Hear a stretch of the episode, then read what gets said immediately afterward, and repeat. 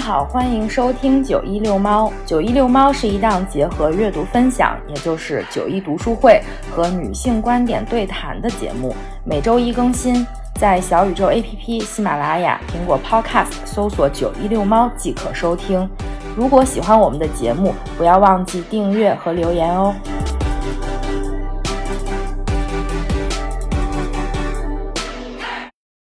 大家好，欢迎收听九一六猫。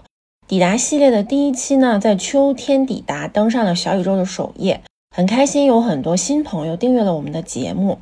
在此再跟新朋友介绍一下，九一六猫是九一和三脚猫的对谈节目，每周一更新，主要是每月两期的主题读书分享，也就是九一读书会和新策划的抵达系列。谢谢大家的收听。最近我和三脚猫也在尝试单人录制。上期三脚猫和大家分享了九人话剧吴建雄的故事，这期九一想跟大家分享的是一份独自快乐指南，也是我失业之后的自救指南。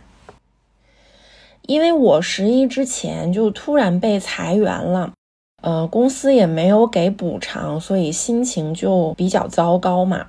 我先是算了一下自己现在的存款，还是可以支撑多久。一个月的房租加上社保，呃，至少要八千块钱。如果没有工作的话，我还可以支持三个月。再想到自己连续加班了三个月，就是七八九月就没有休息，我现在就决定先休息一下。于是我就开始了光明正大，但是也是心有戚戚然的摆烂。我从上周开始就疯狂刷。综艺呀、电视剧啊、音乐剧啊、书啊，哎，也期待来缓解一下自己的焦虑。目前来看啊，就治疗焦虑的效果还不错。虽然解决不了问题，但是可以让我感觉呃更轻松一些。如果这期节目按照公众号起标题的方式，大概可能会叫“三十一岁没车没房没存款没对象”。你可以先做这些事。如果你也焦虑的睡不着啊，请一定要听这期，就是这种方式的。那接下来就请跟着我的推荐一起啊，由表及里，层层递进的让自己开心一下吧。也有很多好听的歌哦。第一个呃，要跟大家推荐的很硬很直接，能让你开心起来的，就是一年一度喜剧大赛，先给我们冰冷的心灵暖个场子。给没看过的朋友讲一下啊，一年一度喜剧大赛是喜剧演员们的比赛节目啊，米未出品的。每期呢有四五个作品可以看，形式很丰富。虽然大部分都是 sketch 素描喜剧，但是呢有音乐剧、话剧、偶剧、默剧演员来参加。百花齐放，最主要的是它真的能让你笑出声来，不是那种很装傻充愣，让你感觉很尴尬啊。所以刚失业的时候，就是我心情最糟糕的时候，我一睡醒就会先打开电脑，打开一年一度喜剧大赛，让自己先哈哈哈起来，争取就是先笑带后笑，开启崭新的一天。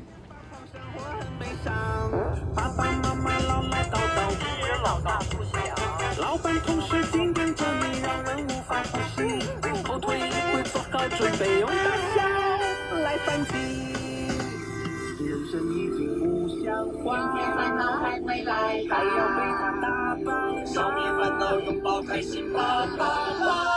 啦啦啦，烦了就睡，啦啦啦，爱了就追，别再问，别再问，什么都对，不管明天，现在就把热情浪费。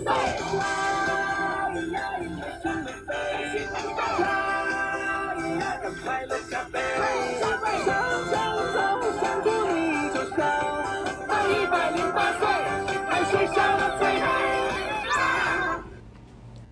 今年播出的其实是第二季了。嗯，首先跟大家推荐的是《少爷和我》这个节目，这个看完就是直呼神经病啊！看过的朋友都知道，就是那句“我龙傲天誓死守护刘波”。放心吧，少爷。就没有我龙傲天解决不了的事。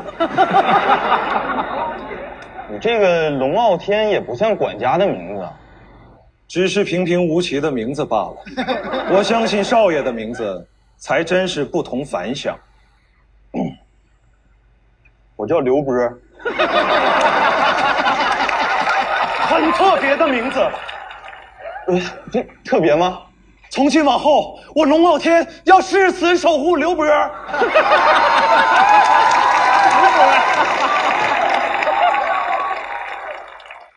Sketch 呢，其实就是通过在很短的时间内把核心笑点快速升级三次，啊，让观众的笑声达到高潮。少爷和我这个节目的核心笑点就是霸总，就是那些土味台词啊，被特别义正言辞的说出来啊，表情非常正经啊，一点也不油腻。你就看他们在那儿一本正经的，就是发神经，就会很好玩。而且他刚好踩中了东八区呃热搜的这个时间段嘛，就有一个很强烈的对比，就很好笑。第二个点呢，其实就是反差，两个主角、两个人物的形象是有很大的反差的。一个呢是长相也平平无奇、非常优柔寡断的少爷，他叫刘波。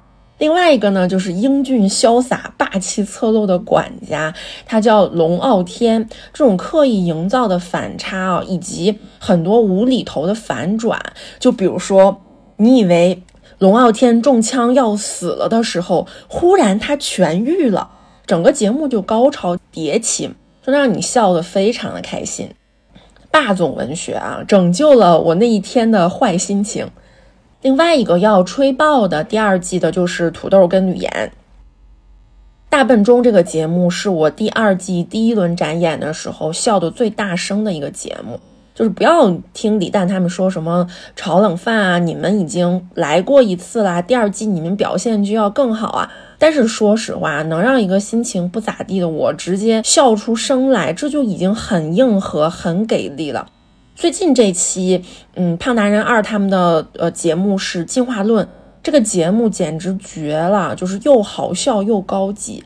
它讲的是动物园里面的两个猩猩被苹果砸中了，哎，就跟牛顿一样，忽然就开始进化了。他们变聪明了之后，就想从通风管逃出去，然后里面有非常多呃搞笑的那个台词，就是土豆说的那个。用功读书怎么会从我嘴巴说出？还有那句 非常高级、内涵节目组的“托遗响于悲风，又深之以兰芷”，简直太绝了！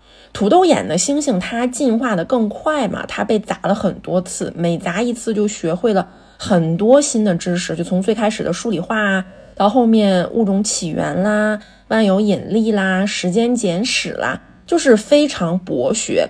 而吕岩演的这个猩猩呢，他是一个普通一点的智力。他们两个在舞台上的对比啊，就好像是痛苦的苏格拉底和快乐的猪。你到底选择做哪一个？表面看起来很热闹，但深处却非常的悲伤。尤其是下面这段台词啊，更是直接就点题了。咱们也走啊，咱们也走。来来来，拖我一下，快！哎，哎，你过来，你过来拖我一下，快快快！来来来，哎，拖我一下。你别吵吵了。你还没整明白吗？我刚刚叫了他工号，他没理我。咱们虽然进化了，但是和人类是语言不通的。快来拖我一下，咱说好了呀！快，你进化的慢，你不明白。现在是咱们两个是唯一进化的猩猩了。我们既没有办法回到原来的族群，也没有办法成为真正的人类。我还带这玩意干啥呀？管理员，能不能拖我一下？就是，我真羡慕你，你有很强的主观能动性。你现在还想逃出去啊？啊？你知道的少，你想要的少，所以你就快乐。我知道的多，我想要的越多，所以我就越不高兴。我咋还越觉醒越难受，越长大越孤单了呢？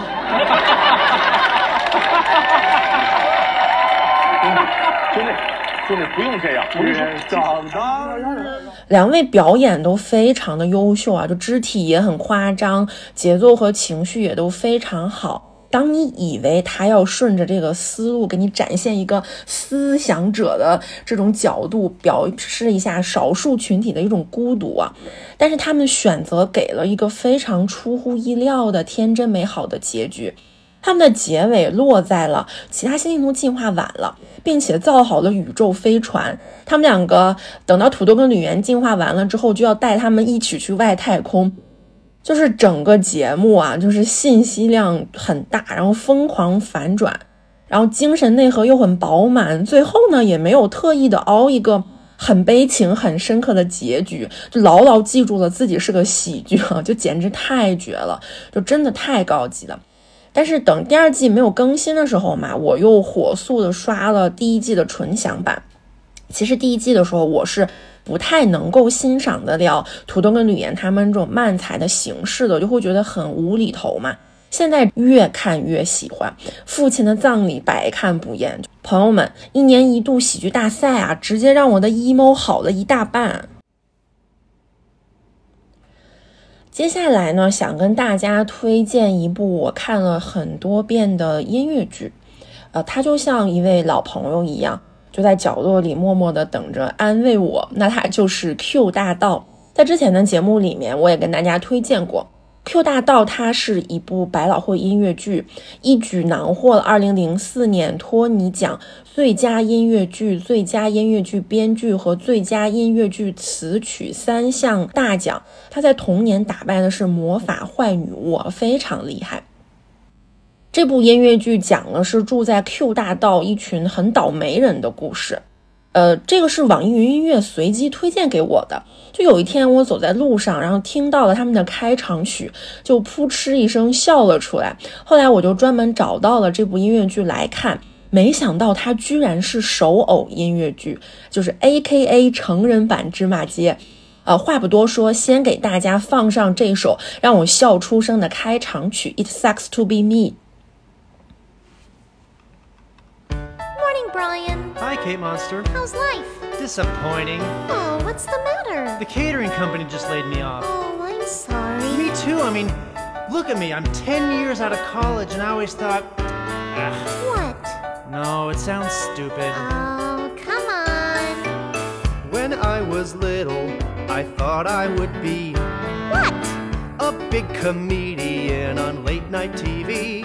Oh. But now I'm 32, and as you can see, I'm not. Nope. Oh well. It sucks to be me. No. It sucks to be me. No. It sucks to be broke and unemployed and turning 33. It sucks to be me. You think your life sucks? I think so. Your problems aren't so bad.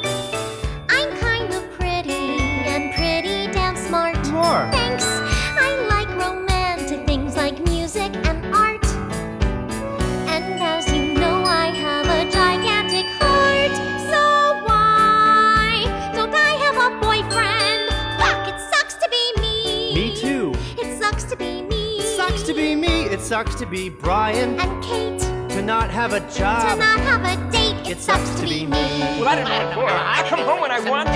You're not my mother, Rod. Hey, Rod, Nikki, can you settle something for us? Do you have a second? Certainly. Whose life sucks more, Brian's or mine? 这首歌讲的就是开头一个叫 Brian 的人就开始抱怨，我大学毕业十年啦，而且他是那个英文学士，就是换到国内就是学中文的嘛。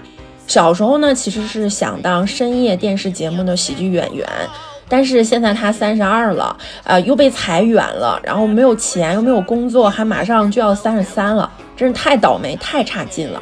然后 Kate 呢，就是这个女生又说说 Brian，你知道吧？我还算漂亮啊，也很聪明，我很喜欢音乐啊、艺术啊，我就是人美心又善的典型。但为什么我没有男朋友呢？两个人互相比惨的时候啊，就其他邻居又纷纷加入了进来。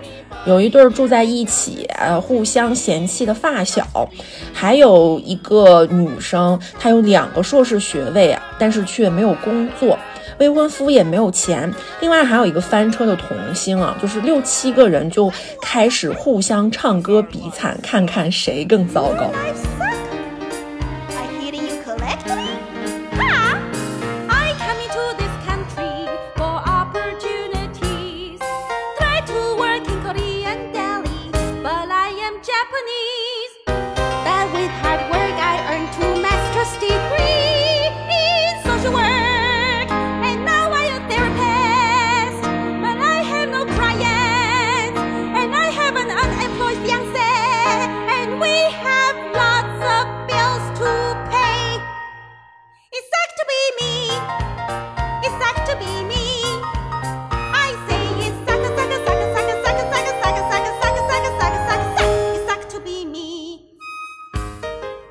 Excuse me. Hey there.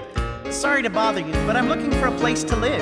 Why you look all the way out here? Well, I started at Avenue 8, but so far everything's out of my price range. But this neighborhood looks a lot cheaper. Oh, and look, a for rent sign. You need to talk to the superintendent. I'll get him. Great, thanks. Yo! Gary! I'm coming, I'm coming. Oh my god, it's Gary Coleman. Yes, I am.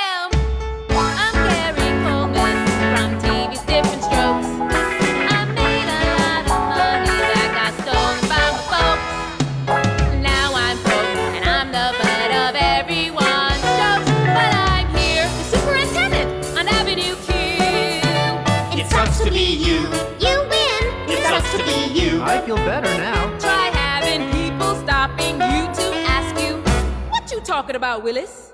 It gets old.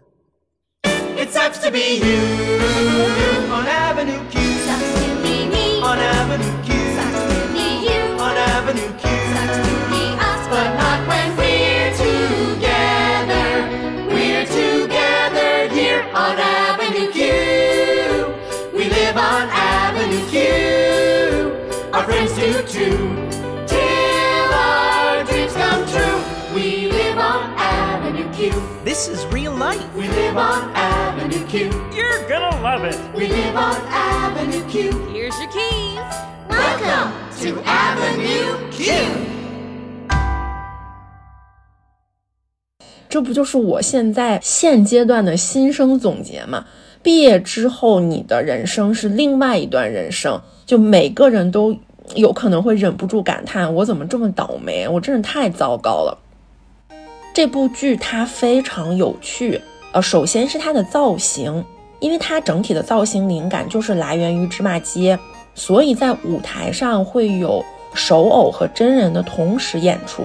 他们整体的唱腔呢，也会刻意的模仿一下卡通人物，就会又高又亮，冲突感非常强。因为他们会用手偶来表演一些十八禁的内容，就是（括号）这也是这部剧，嗯、很出名的一个原因，因为有很多成人的内容。它的词曲有一些很可爱、很反主流的小黄歌，就是成年人看完之后会会心一笑的那种。这就是我称它为成人版芝麻街的一个原因。呃，为什么我会觉得这部剧很治愈呢？因为 Q 大道它整体表现给你的，呃，是不需要一直积极向上，就他脑子里会有小恶魔，在这个剧里面有两个，会怂恿你放纵一下，就是让你 overjoyed，让你就是嗨过头了，也会让你搞砸一些事情。但是呃，人非圣贤嘛，就没有人会是完美的。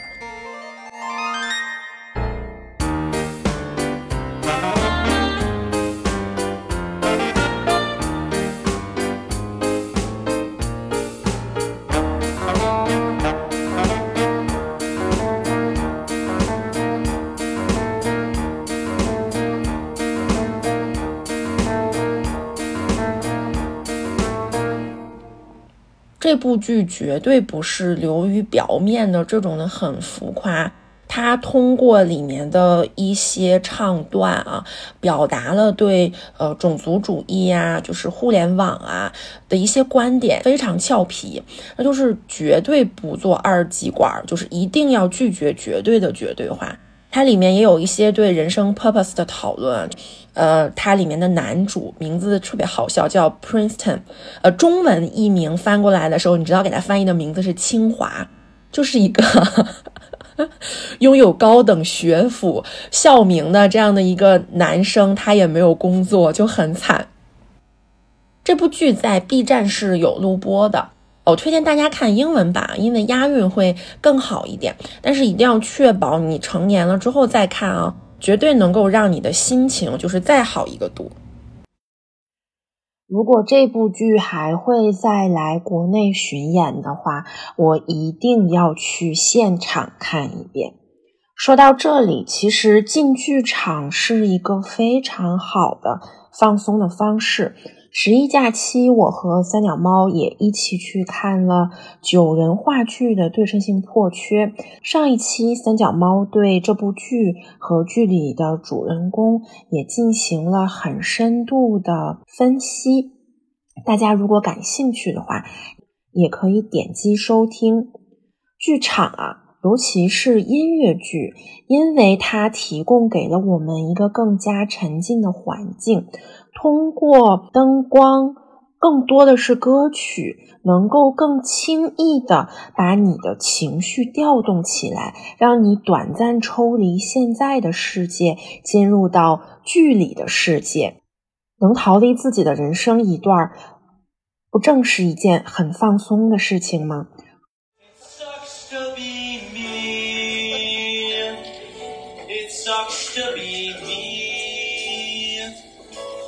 Sucks to be single, unemployed, and turning.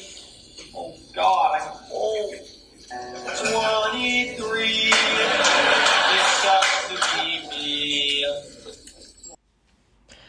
朋友们，你们都知道，就是你白天心情再好啊，但是到了晚上就不是这么回事儿了。失业嘛，你难免就会焦虑；焦虑嘛，难免就会失眠啊。解决失眠最好的办法就是看一会儿书，因为看一会儿就困了，你就能睡着。有一天晚上睡不着的时候呢，我就直接搜索了“焦虑”两个字。发现了一本在我书架上躺了很久的小说，叫做《焦虑的人》，它是瑞典作家弗雷德里克·巴克曼去年的作品。作家的名字大家可能会有点陌生啊，但是他的成名作《一个叫欧文的男人决定去死》，大家可能都听过或者是看过。《焦虑的人》这本小说呢，讲述的也是。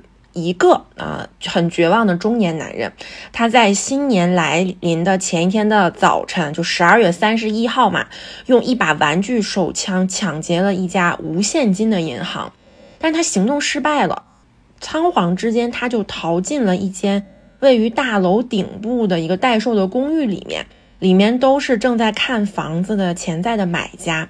从这儿开始，抢劫案就变成了劫持人质案。但是事情的发展非常出乎意料，也没有警匪对峙，没有什么致命一击。漫长的一天过完之后，八名人质居然得到了一个安然无恙的释放，啊，劫匪却完全不见踪影。啊，警察就怀疑是不是人质放走了劫匪啊，对他们展开了一个一一的询问，却发现每个人都有一肚子的抱怨和疑问，可是谁也说不清楚，而且也不关心劫匪究竟去了哪里。这是这个故事开始的时候。整本书呢，其实是写了九个人的故事嘛。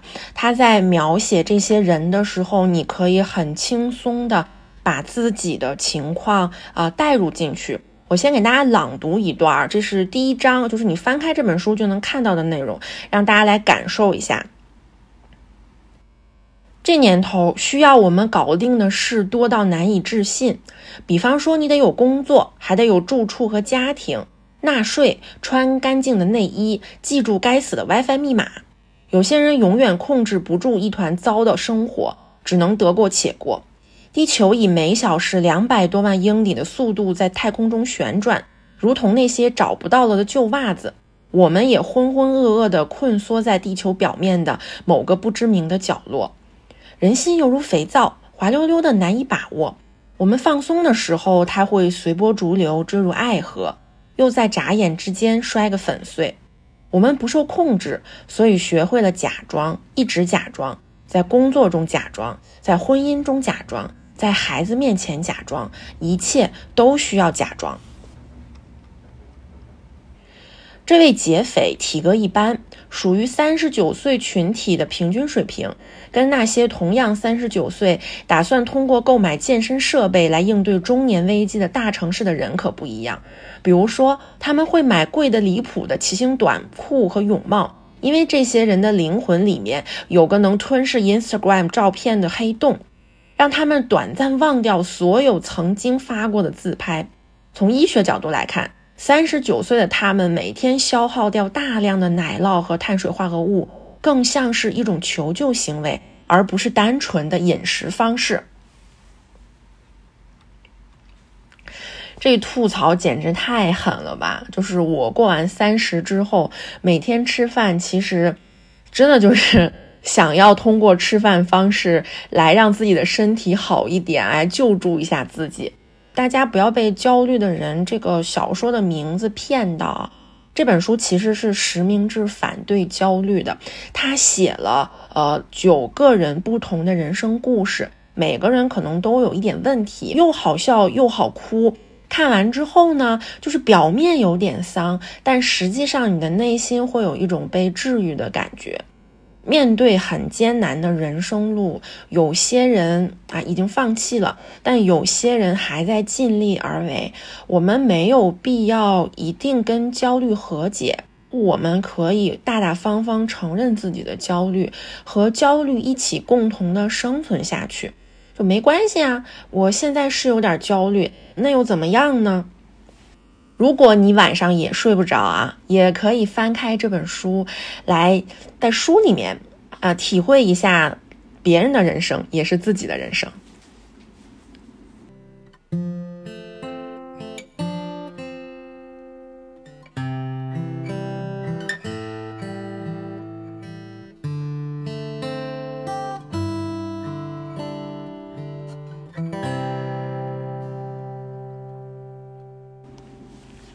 接下来呢，我又刷了一部呃大龄单身女青年必看的治愈系电视剧，就是《熟女养成记》。这个剧这两年很火，现在已经也是出到了第二季了。第一季呢，它讲述的内容就是三十九岁的陈嘉玲啊，没房没车没老公没小孩，还丢了工作，正式加入了女 loser 的一个行列。日子要怎么过呢？怎么跟父母坦白呢？就是他也是一团糟。先给大家展示一段 陈嘉玲失业又失婚的情绪，哦，简直就是戳我的心窝子。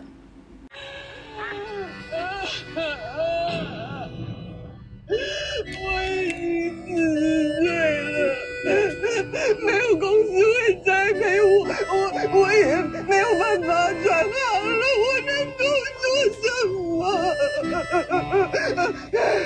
我年纪大了，没有力气谈恋爱了，要花多长的时间去遇到一个人，然后建立一段关系？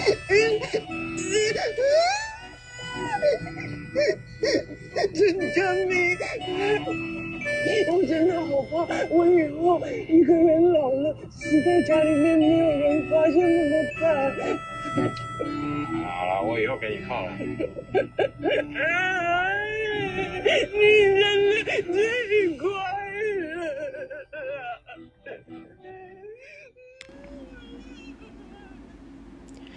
朋友们，你们发现没有？我推荐的书也好，电视剧也好，里面的人基本上都是从失业开始了一段新的生活的。就是这样，乐观点想的话，我马上也要有新的生活了。在《俗女养成记》第一季的最后一集，陈嘉玲最终还是决定放弃了大城市的工作机会，回到了她的家乡。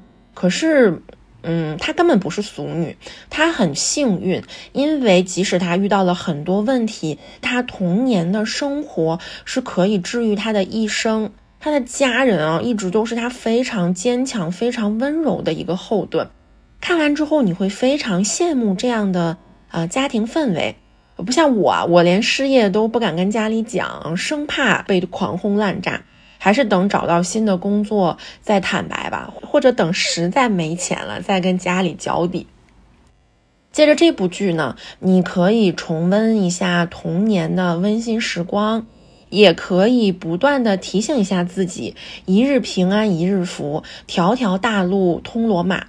如果回归简单的田园生活，都市里的人是不是会更轻松一些？但我现在还不想逃离都市，我只想在出租屋里摆烂一阵。当然啦，emo 都是一阵一阵的，可能今天觉得被治愈了，明天又觉得自己过不下去了，会在有希望和很绝望之间疯狂摇摆。上面呢，就是我跟大家推荐的。呃，帮助我能够更轻松的一些书啊、综艺呀、音乐剧呀、电视剧。三小猫也有问过我说：“那你最后落点会落在我要努力找工作吗？”我说不会，这一期必须得是独自快乐指南。工作当然要找啊，因为需要钱交房租嘛。更重要的是要好好生活，争取不失眠，争取好好吃饭，争取锻炼身体，然后再争取早点找到新工作。我推荐的这些啊节目吧，有一个共同的感受，就是让我都感觉到被紧紧的包裹住了。他们好笑也好，温情也好，就很具体的描述了我现在人生的一个窘况。虽然说并没有提供解决方案，但是可以让我知道有人跟我的感受一样，哎，这个就足够让你觉得宽慰了。我只不过是普普通通、平平凡凡的一个，遇到了点小问题，想要爬起来嘛，肯定要靠自己。但是躺平一会儿也没啥。如果你最近就跟我一样啊，或者说有其他焦虑的事情，一定不要强求自己，嗯，不要焦虑。我们可以和焦虑共存，就一起生活，啊，正视它才是化解它的第一步。希望我推荐的这些书影音也能让你短暂的开心一下。最后呢，给大家放一首我很喜欢的歌，这期呢就结束了。下周一是十月份的九一读书会，主题是讲个故事给你听。下下周一呢是抵达系列的第二期，我和三脚猫会去一些有意思的书店。大家可以跟着我们的声音云逛一下。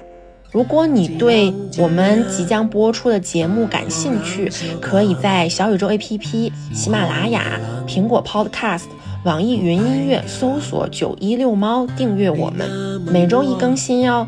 我们下期见。我是孤单的人。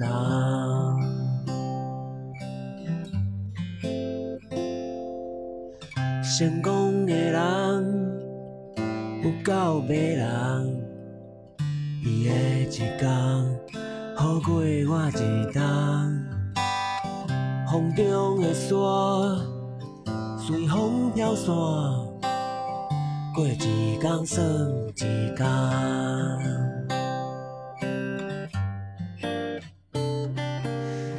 我毋是好人，嘛毋是歹人，我只是需要一个爱我的人。好命甲歹命，春夏甲秋冬，甲伊一人一半。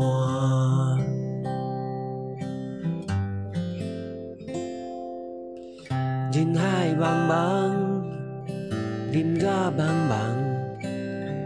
袂沉袂动，有谁对我毋甘？青春的梦，梦一个人会对我惜命命。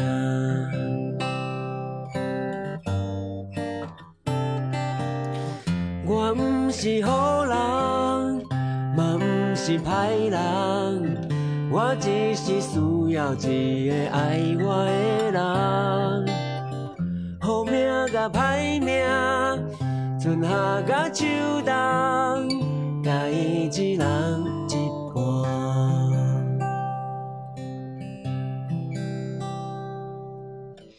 我毋是好人，嘛毋是歹人。